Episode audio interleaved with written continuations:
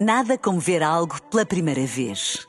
Porque às vezes, quando vemos e revemos, esquecemos-nos de como é bom descobrir o que é novo. Agora imagine que viu o mundo sempre como se fosse a primeira vez. Zais. Veja como se fosse a primeira vez. Toda a gente gosta de opinar. Pior do que as crianças são os graúdos. Vamos trocar o sono por miúdos. Gasoxmed. Ajudamos a melhorar o seu sono. Olá a todos, bem-vindos ao podcast Sono Trocado por Miúdos, eh, onde poderão ouvir as maiores angústias e dúvidas dos pais vividos na primeira pessoa. E sendo este um podcast onde o senso comum é posto de lado, teremos os melhores especialistas a falar de sono infantil e a clarificar os temas mais controversos nesta área. O podcast mais desejado por todos os pais que gostam de dormir. Hoje temos connosco a doutora Maria Serra Brandão, psicóloga do sono, mestre em Ciências do Sono pela Faculdade de Medicina da Universidade de Lisboa e autora do livro de sono infantil Solução para Noites Tranquilas, lançadas em 2000, lançada em 2023. Maria, obrigada por teres aceito o convite em participar neste podcast e principalmente por vires falar de um tema que é muito delicado, sensível e controverso na área do sono, que é a área da amamentação. Portanto, esta relação entre o sono e a amamentação. Obrigada por teres aceito o convite. E efetivamente, esta parte da alimentação uh, é uma das áreas mais abordadas nas consultas de saúde infantil, é uma das áreas que os pais têm mais dúvidas, mesmo nos cursos de preparação para a parentalidade. A amamentação é aquela área em que os pais, principalmente as mães, referem muitas questões e estão muito ansiosas uh, com ela. E, uh, efetivamente, atualmente há como que um, uma relação pouco positiva entre a amamentação e o sono. Parece-me, parece que a amamentação é um preditor de más noites. A mãe está a amamentar, o filho vai dormir mal. O filho dorme mal porque a mãe amamenta muitas vezes. Qual é que é a tua opinião? Efetivamente, a amamentação é um preditor de más noites? Olá, Joana. Antes de mais, eh, gostava de agradecer a oportunidade por vir aqui falar de, desta minha paixão que partilhamos, uh, o sono infantil. Um, e vou falar em particular deste tema que foi, me foi desafiado, uh, para o qual realmente não há uh, respostas únicas. E eu gosto de começar por realçar essa questão, porque em tantas outras áreas, não em todas da parentalidade, o sono e, a, em particular, a amamentação no sono, nunca podemos falar de forma generalista uh, e, por vezes, temos que ter algum. Um, pronto, alguma, um, algum cuidado na forma como interpretamos ou como também dizemos as coisas porque cada caso é um caso, cada família tem as suas particularidades e daí que seja tão importante nós não generalizarmos e as pessoas não, não sentirem que são verdades absolutas.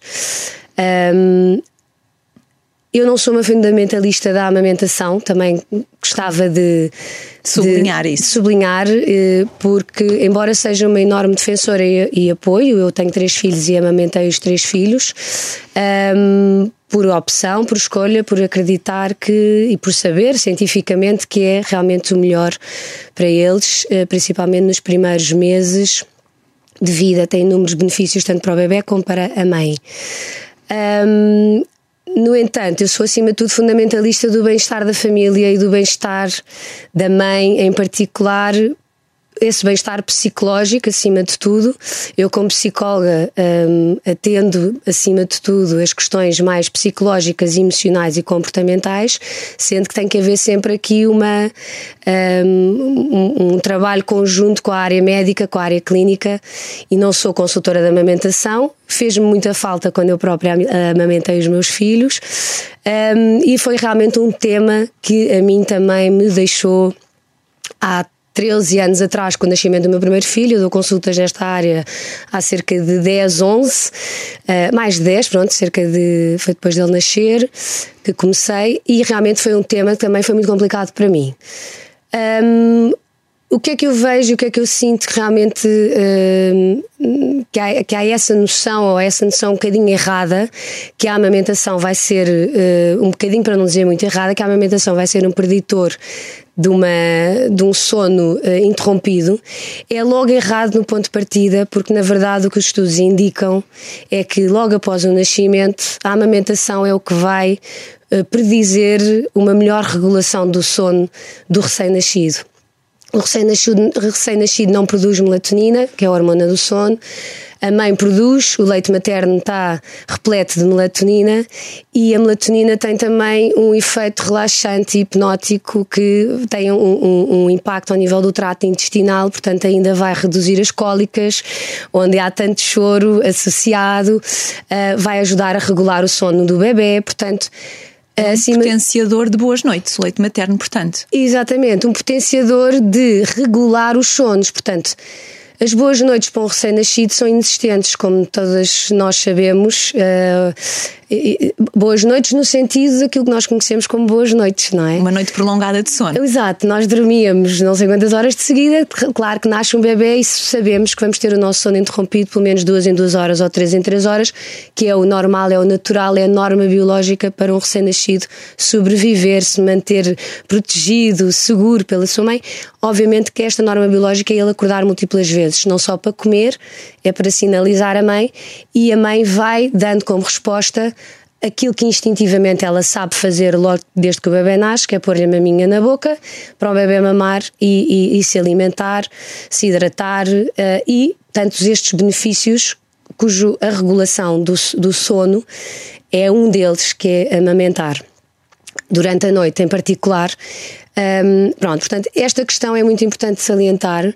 Um, nos primeiros dois meses de vida, que é mais ou menos a etapa principal até o ritmo circadiano estar bem uh, estabelecido, que é o que distingue o dia da noite, é amamentar durante a noite e estes despertares noturnos para comer não só é necessário, como é, acaba por ser até preditor de um bebê que provavelmente até vai regular o sono mais cedo.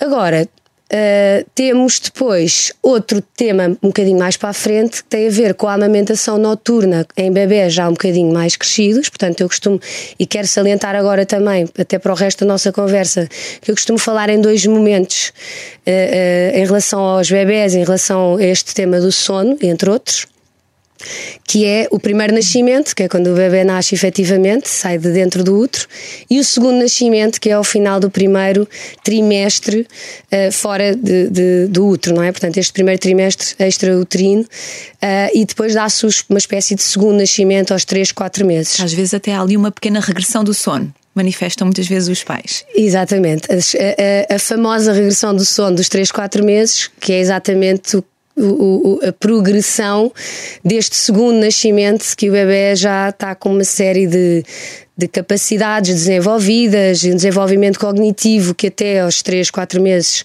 é muito imaturo ainda e de repente ele acorda literalmente para a vida. Uhum. E então, a partir dos 4 meses, 4, 5, 6 meses, nós temos a seguir uma segunda fase em que toda esta questão relacionada com a amamentação, a amamentação noturna, já tem, continua com os seus benefícios, mas depois temos de começar a avaliar a real necessidade do bebê de continuar a amamentar durante a noite múltiplas vezes e aí sim já entramos aqui para um, pronto, para, questões. para questões que muitas vezes estão relacionadas com o sono e que podem, por vezes, interferir com o sono numa altura em que amamentar tantas vezes já não cumpre a mesma função que cumpria quando o bebê era recém-nascido. Claro. E nessa fase o bebê já produz a sua melatonina. Portanto, a partir dos três meses, mais ou menos, ele já tem o seu ritmo circadiano à partida estabelecido. O que o leite materno tem sempre benefícios, isso é mais do que conhecido, infelizmente, mas uh, é essa questão que se coloca já no período noturno, até que ponto é que continuamente há esses ganhos efetivos em de 3 em 3 horas se continuar a amamentar. E, portanto, o leite materno uh, o facto da mãe estar a amamentar pode não ser necessariamente algo negativo, nem algo positivo. Cada situação deve ser avaliada um, individualmente. Nos primeiros meses, como tu dizes, e, e isso é, é evidência científica, há esse benefício evidente nesta organização do ritmo circadiano e isso, sem dúvida, que é favorecedor ao padrão de sono da, da criança. E, e, e depois há outra questão que é importante também refletirmos, que é o adormecer à mama, não é? Portanto, há bebés em que a mãe amamenta, o bebê larga a mama acordado e depois há outras estratégias uh, para adormecer. Mas há bebés que recorrentemente adormecem à mama e que as mães partilham connosco. Eu só o meu bebê só consegue adormecer se está à mama. Se eu lhe tiro a mama, ele começa a chorar e já não adormece. E isto acontece cinco vezes durante a noite, seis vezes durante a noite. Há problema do bebê adormecer à mama recorrentemente durante meses, Maria? Pronto, então lá está. Aí vamos falar da, da, da tal segunda fase do desenvolvimento do, do bebê, que é o tal segundo nascimento, não é? Portanto, se até aos três meses, três, quatro, não é? Três, quatro meses, cada bebê depois tem a sua. Uh, uh, nasce com diferentes fases de gestação, não é? Uns, uns, mais cedo, outros mais tarde, dentro mesmo do bebê de termo. Portanto, três, quatro meses é sempre aqui a, a, a, a barreira. Um, Há uma coisa importante que é, eu falo muito na, nas consultas, falo também uh, no meu livro, aliás, eu queria uh, apenas uh, um, dar aqui esta, esta, esta nota que eu trouxe, eu trouxe o livro que tu referiste, que, que é o meu bebê deste ano, um, porque no fundo ele é um bocadinho a minha cábula, porque está aqui resumido muito, se não quase tudo daquilo que eu tenho vindo a estudar e a minha prática clínica dos últimos, dos últimos anos. E, e serviu para ir aqui rever alguns dos temas uh, em relação a este tema da amamentação que é muito importante. E eu falo aqui precisamente disso, ou seja, temos fases muito importantes que nós temos que ir acompanhando na vida do bebê. Portanto, falar sobre a amamentação na fase recém-nascido não é a mesma coisa que falar para um bebê de seis meses, não é a mesma coisa que estarmos a falar de um bebê que ainda está amamentado há um ano, não quer dizer que não continua a ser amamentado até um ano ou dois, está tudo certo. Agora, não podemos é considerar que um, Mamar é ainda a única condição que o bebê conhece para conseguir regular o seu sono, porque a mãe, no fundo, acaba por ficar refém desta situação. Sim. Uh, e fica refém porque o bebê, a partir do tal segundo nascimento, 3, 4 meses, já tem os seus mecanismos de regulação fisiológicos formados. Para ser autónomo neste processo de adormecer. Para começar a aprender Exatamente. a ser autónomo. E a questão aqui é esta: é ter uma janela de oportunidade importante. Costumo falar desta janela entre os 4 e os 6 meses, mais ou menos. Que é precisamente ao fim dos quatro meses, este, o bebê já está numa fase de desenvolvimento em que tem determinados mecanismos que já estão aptos a serem estimulados e então começarmos a ensinar o bebê ou ajudar o bebê a ter mecanismos de autorregulação vai ajudá-lo a fazer um sono autorregulado. Se é um bebê que adormece a mamar, a sucção é um mecanismo de regulação que é inato, portanto, o bebê nasce com um mecanismo de regulação da sucção fundamental para se regular e sendo a maminha, sendo o dedo ou sendo a xuxa, a sucção não nutritiva sabemos que ajuda o bebê a se regular. Se a sucção for simplesmente através da mama e se o bebê usar unicamente a mama e a sucção para se regular para dormir, durante a noite terá sempre que ir fazer esta sucção e ir à maminha e ir mamar para conseguir regular o seu sono. Portanto, adormecer o bebê a mamar é não só inevitável como fundamental nestes primeiros meses de vida, mas assim que começamos a ter a capacidade de ajudar o bebê a regular melhor não só os seus sonos diurnos, os seus ritmos diurnos de refeição, os bebés já têm a amamentação bem estabelecida, come de 3 em 3 ou de 4 em 4 horas, conseguimos criar um padrão, um ritmo diurno para a criança, portanto, haver um, uma hora de acordar, o sol nasce todos os dias à mesma hora, portanto, nós temos que pôr os nossos bebés a acordar à mesma hora, receber os benefícios da luz natural, a, a, a irem dormir à hora que eles estão prontos para dormir e começar a distinguir aqui os momentos da refeição dos momentos da brincadeira dos momentos de dormir. Para quando é para dormir, eles sabem ir dormir, adormecer e regulam o seu sono. Quando é para brincar, são momentos de estimulação de brincadeira.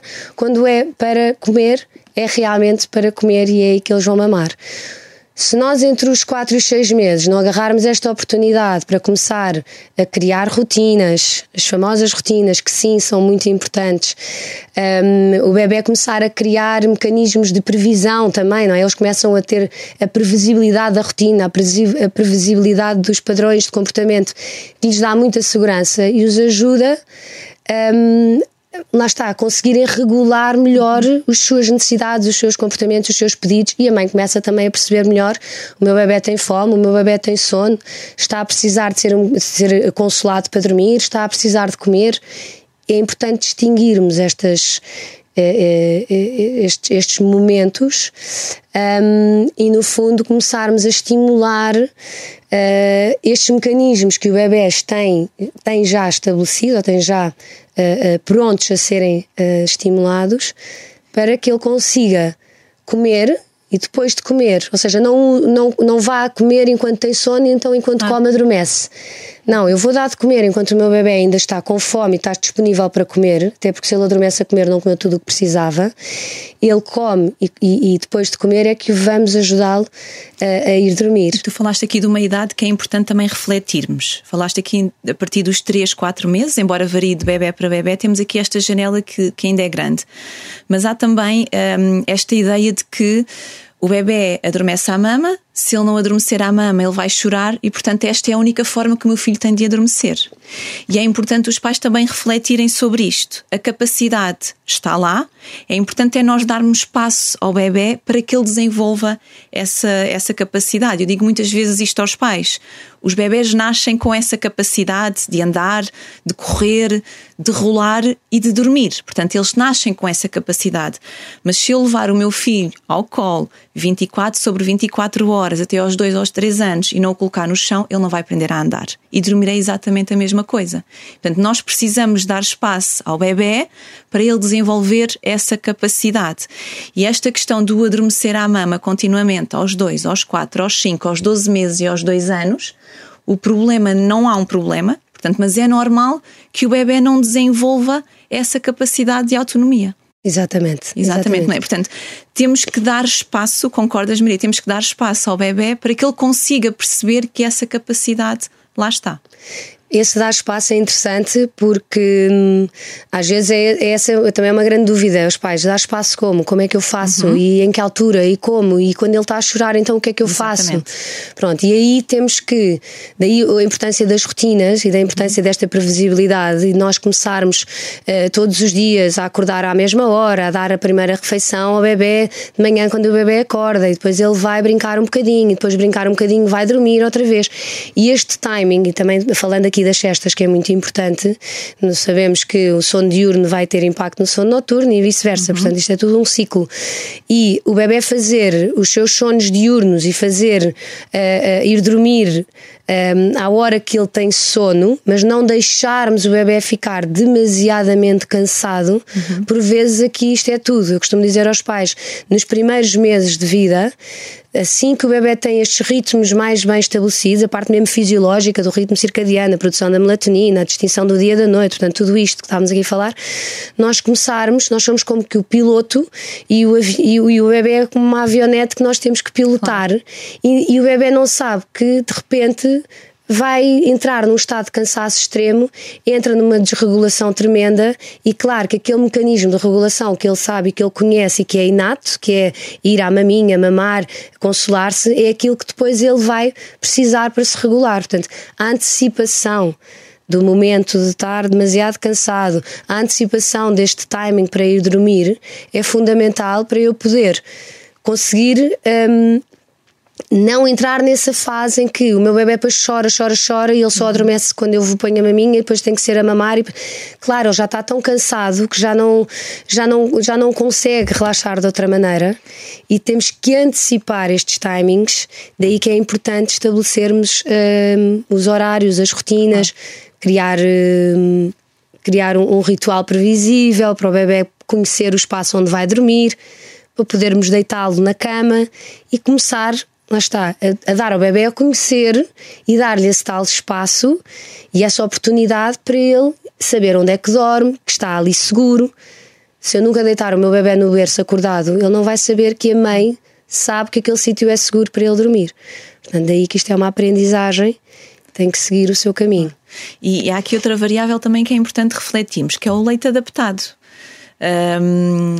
O bebê, vamos imaginar, tem oito meses, mama cinco vezes durante a noite.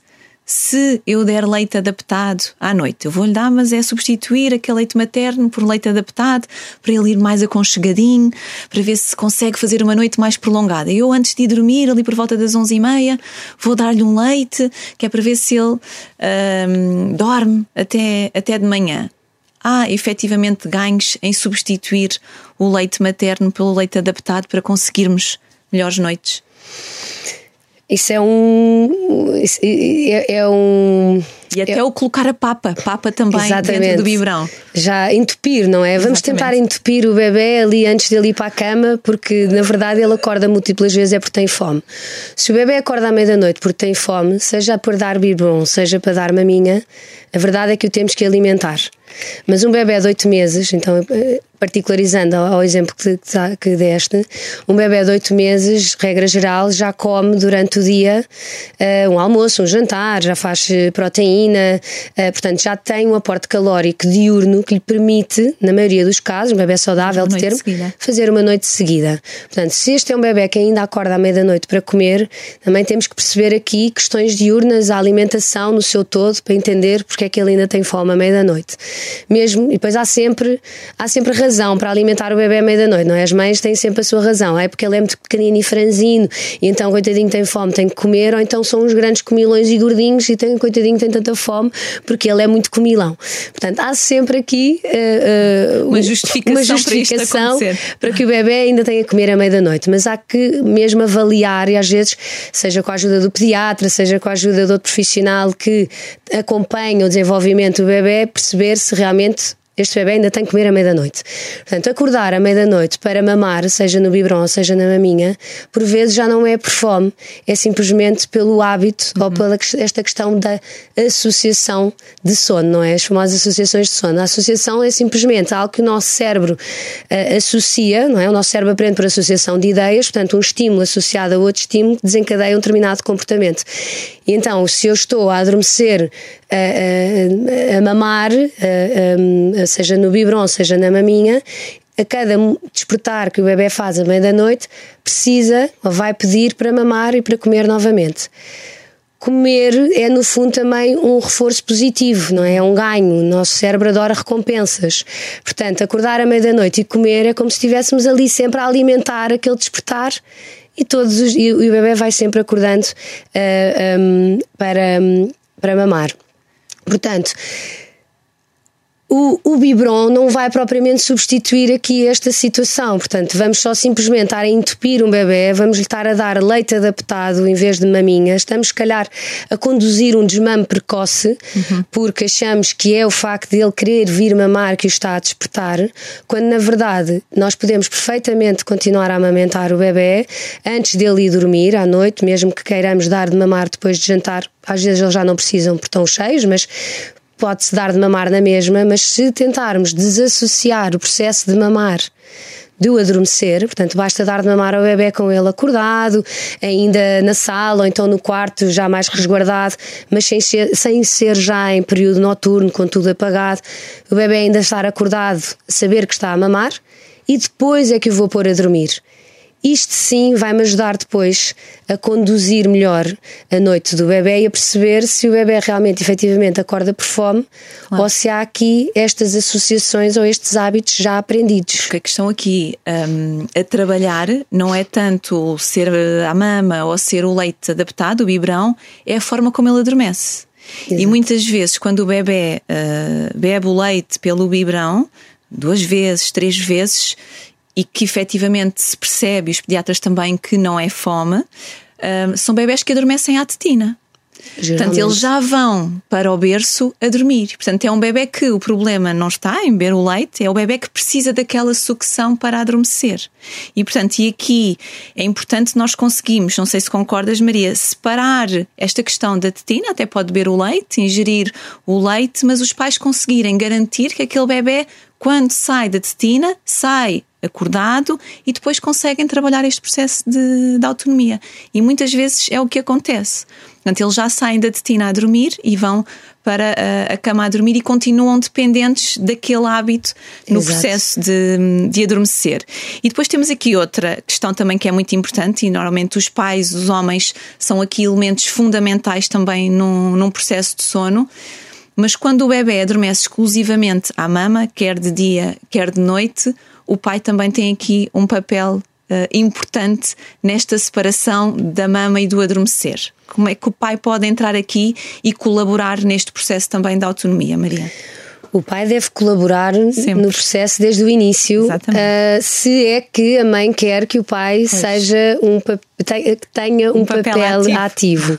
E às vezes uh, é aqui que as coisas são logo, um, que, enfim, que é este instinto materno de o bebê ser meu e estar bem é comigo, eu é que sei, e temos este, este, este instinto que realmente os pais não têm apurado como nós, é, é- a verdade é esta, mas o pai tem que desenvolver, da mesma forma que foi desenvolvendo uma relação com o bebê dentro da barriga, foi desenvolvendo todo um, um, um- processo de, de, de, de, de- amor asso- associado àquele bebê, ainda ele não está cá fora, nós temos logo eles dentro de nós, portanto é uma relação diferente. Se o pai não tem a oportunidade de agarrar naquele bebê, de pegar nele, eh, de senti-lo, o bebê sentir o, o, colo do pai, sentir os braços do pai, o, o- o pai logo à partida eh, eh, ele já passa o pai já começa com uma desvantagem não é? Porque o, bebê é mais da mãe nos primeiros meses sem dúvida alguma. Portanto se as mães querem que o pai seja um elemento de referência o pai tem que estar muito tempo com o bebê no colo, muito tempo com o bebê eh, por perto e ajudar também nestes processos e os mecanismos de regulação do bebê.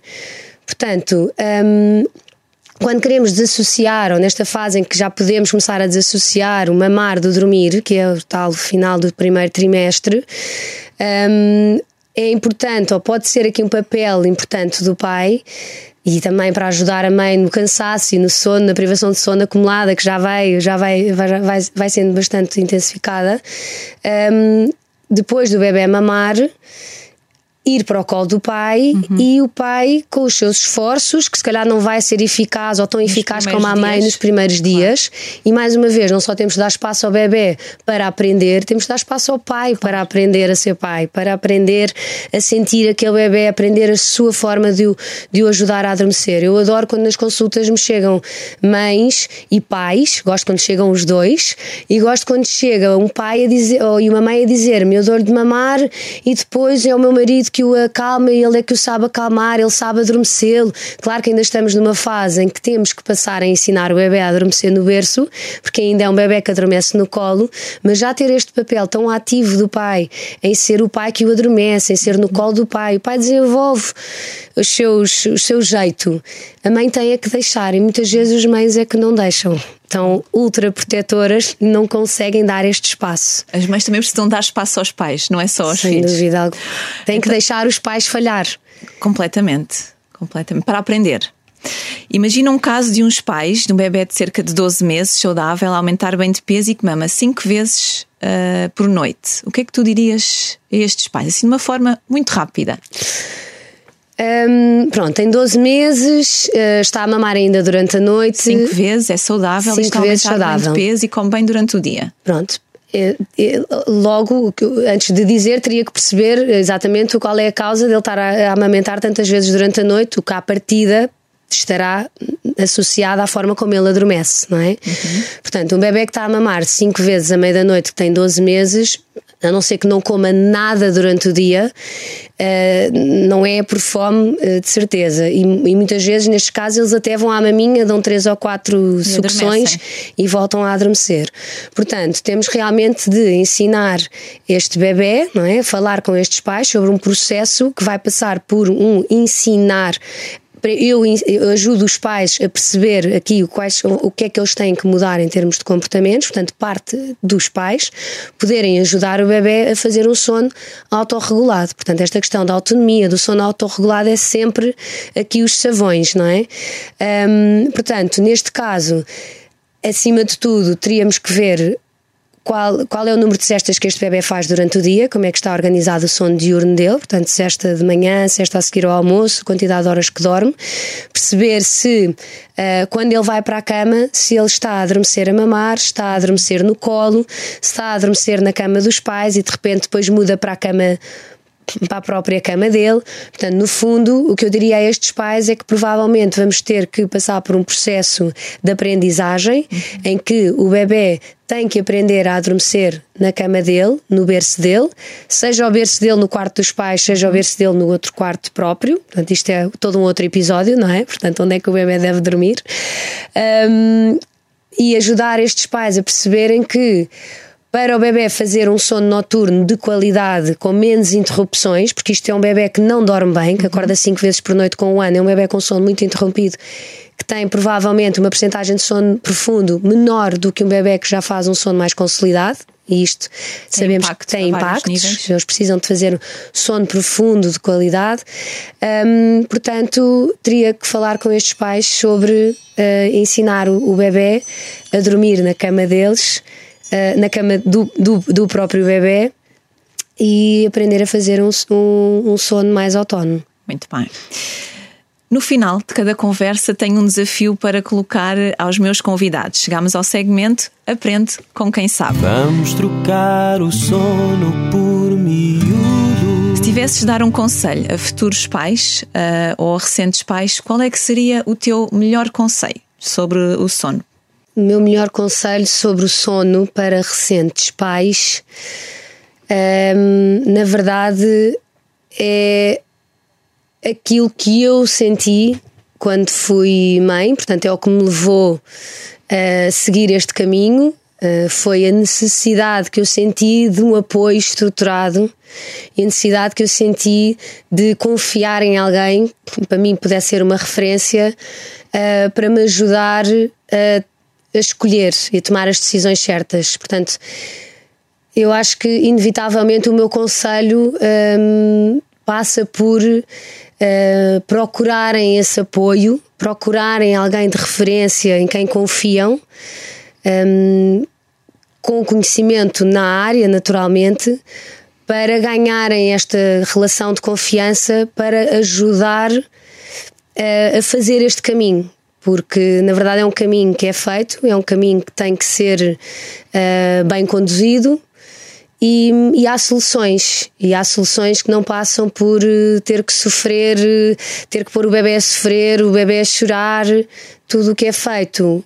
Desde cedo, exatamente, saber que existem timings na área do sono, como em outras áreas do desenvolvimento do bebê, existem timings que nós temos que respeitar, e então irmos procurar informação fidedigna, que eu acho que é o conselho principal nesta fase, é entupir, não se entupam com, com informações que vêm de todos os lados e depois a pessoa fica muito confusa. Portanto, procurem informação fidedigna, procurem alguém de referência que vos possa dar apoio estruturado neste tema desde cedo. Porque a verdade é que faz, faz tu, tu, sabes disto também como eu, faz mesmo a diferença. E, e pronto, eu sinto-me muito. Uh, uh, uh, sinto muito grata em, em, em todos os momentos em que eu recebo feedback de pais em que me dizem uh, ajudou-me, uh, tenho agora um bebê que dorme bem, e, porque isto tem impactos a vários níveis, claro. não é? A nível da relação com, os, com, o marido, a nível da relação com o bebê,